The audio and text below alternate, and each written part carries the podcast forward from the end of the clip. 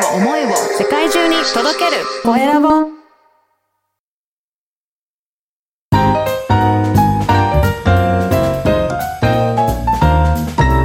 ポッドキャストの配信で人生が変わる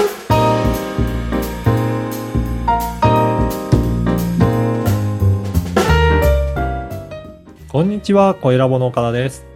こんにちは、山口智子です。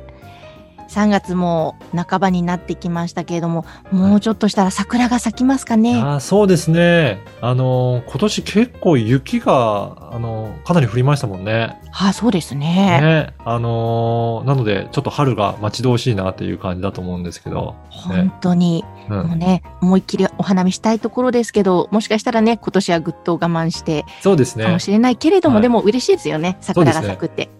あのーうちの、あの、マンションの目の前がちょうど桜並木になってるんですよ。へー。だから、マンションのベランダから結構綺麗な桜が毎年見えるんですよね。わあ、それはいいですね。はい。ちょっと楽しみです。ね、楽しみな季節になってきましたけれども、さて、それでは今回のテーマ、何でしょうか？はい。今回はですね、ライブ配信と収録配信の、まあ、違いについて、ちょっとお話ししようかなと思っております。はい。はい。これ、うんあの、ライブ配信、例えば Facebook ライブだったりとか、YouTube ライブとか、あとは、そうですね、クラブハウスもライブ配信のようなものなのかなと思うんですけど、はい。結構ライブ配信やってる人もなんか増えてきたのかなと思うんですが、山口さんいかがですかね？いや、本当に私の周りも増えてきましたし、私もやっぱり気軽にできるなっていうふうに思いましたね。結構やってますね。はい。そうですよね。なんかそういったツールも増えてきて、えーライブ配信やって盛り上がってる方も多いんじゃないかなと思います。うん。で、えっ、と、まあ、そのライブ配信の特徴としては、やっぱりその集まってきて聞いていただいた方から、まあ、そこのタイムラインとかでメッセージも、えーみ、あのー見ることができますよね。はい、はい。反応していただいたりとか、うんはい。やっぱりそのやりとりができるのがすごくいいんじゃないかなと思うんですけど、山口さんもやっぱりライブ配信しててメッセージいただくとやっぱりあの盛り上がりますかね？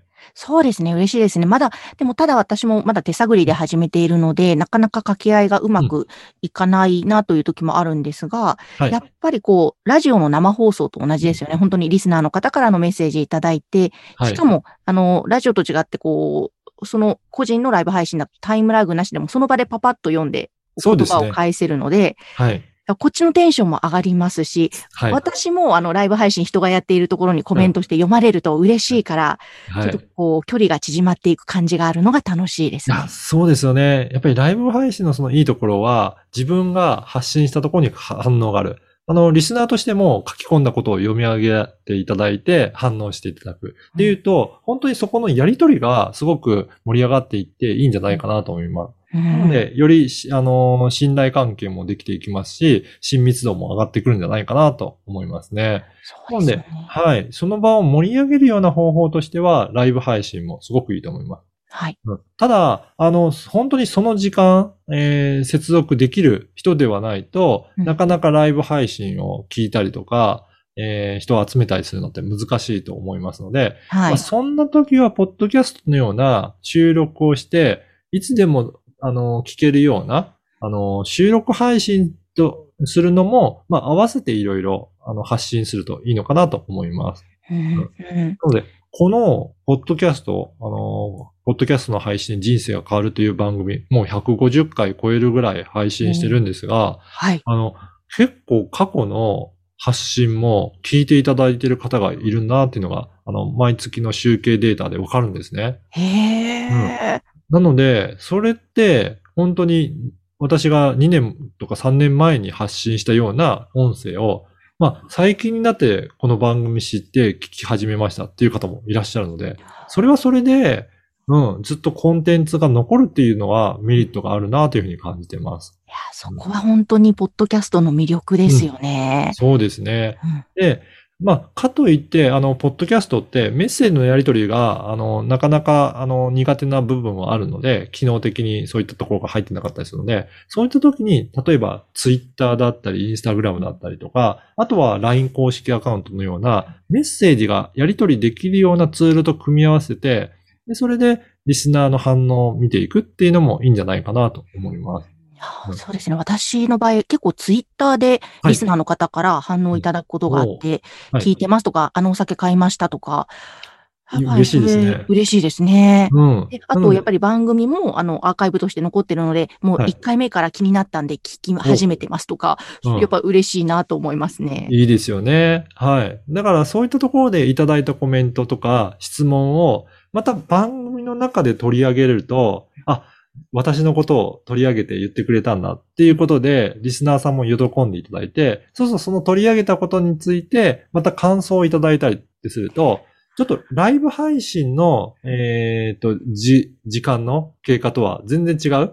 ちょっと長いスパンですね。1ヶ月とか2ヶ月とかの単位になるかもしれないですけど、お互いのメッセージをやり取りすることができて、それで新たに話も展開していくっていうような、まあそんな活用の仕方もあるのかなと思います。うん、うん。確かに。はい。なので、やっぱり、あの、本当のライブ配信でリアルタイムにやり取りするのも、えー盛り上がりますし、ポッドキャストのような収録で配信する、えーメディアについても、まあ過去のものも遡って聞いていただくし、あと記録として残って、そこから、えー別の手段を使ってメッセージをいただいて、うんえーそこでやり取りをして、えー信頼関係を作っていくっていうのもあるので、まあ、はいそれぞれの良さを活用しながら、なんかあの、ライブ配信だったり、ポッドキャストの収録配信やってみるといいんじゃないかなと思います。そうですね。本当だ。本当両方使っていくと、よりうんリスナーの方との信頼関係も深まりそうですね。はい。そうですね。うん。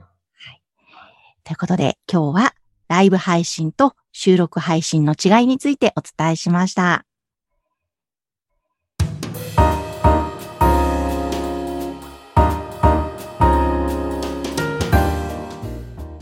続いては、おすすめのポッドキャストのコーナーです。今回ご紹介する番組は何ですか？はい。今回はビジネスオーズという番組を紹介したいと思います。はい。はい。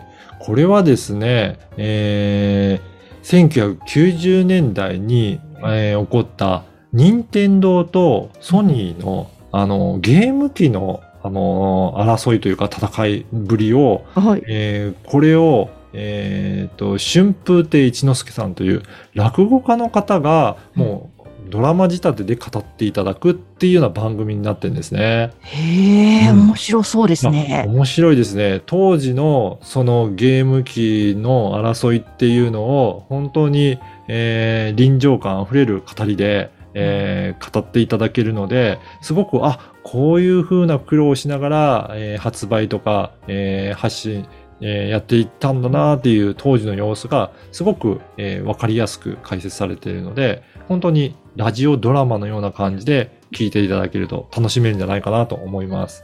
へえ、なんか、ポッドキャストの中で、そのラジオドラマのようなものって、どうなんですかねまだまだ少ないようはないイメージなんですけども。そうですね。あの、日本は本当まだまだ少なくてですね、本当に私も調べてみたんですけど、数えるぐらいしか番組がないように見えますね。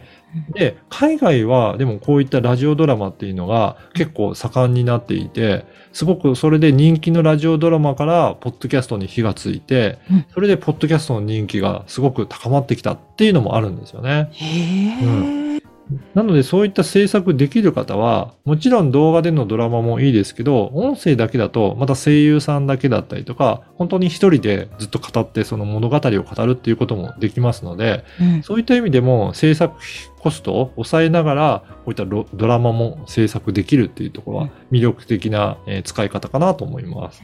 ですね。なんか、ラジオドラマっていうと、割と昭和の頃に、ラジオのね、うん初期の頃、すごく人気だったっていう話を聞いて、はい。私、大学でもラジオドラマの制作とかやってたので、そうなんですね。波の音とか豆とか使って、はい。はいやってザザザみたいな、はい。アナログなようなのやってたんですけど、まあ今はね、きっとデジタルで波の音とか入れられると思うんですが、なんかまたちょっとその昭和の頃の感じが戻ってきくるのではないかみたいな、この音声配信メディアって。ありますよね。だからそういった感じで作り込んでいただいたあのコンテンツを、こういったポッドキャストのような新しいメディアで配信いただければ、本当にスマートフォンで簡単にラジオドラマを好きな時間に楽しめるっていうことで、またあの、より一層盛り上がっていくんじゃないかなという気はしますね。ちょっと楽しみですね。またラジオドラマの方のコンテンツも。ね、山口さん、その頃の音源とかってないんですかね？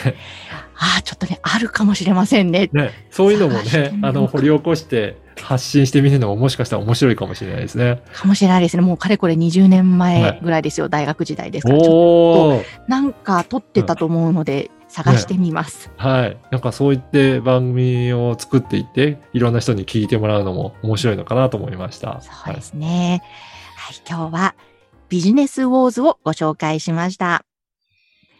えさて、皆様からの番組宛てのご感想、ご質問も受け付けています。LINE 公式アカウントからお願いします。説明文のところに記載の URL から登録してメッセージお送りください。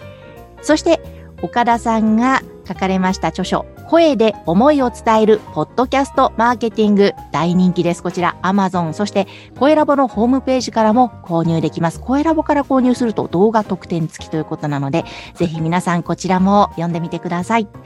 岡田さん、ありがとうございました。ありがとうございました。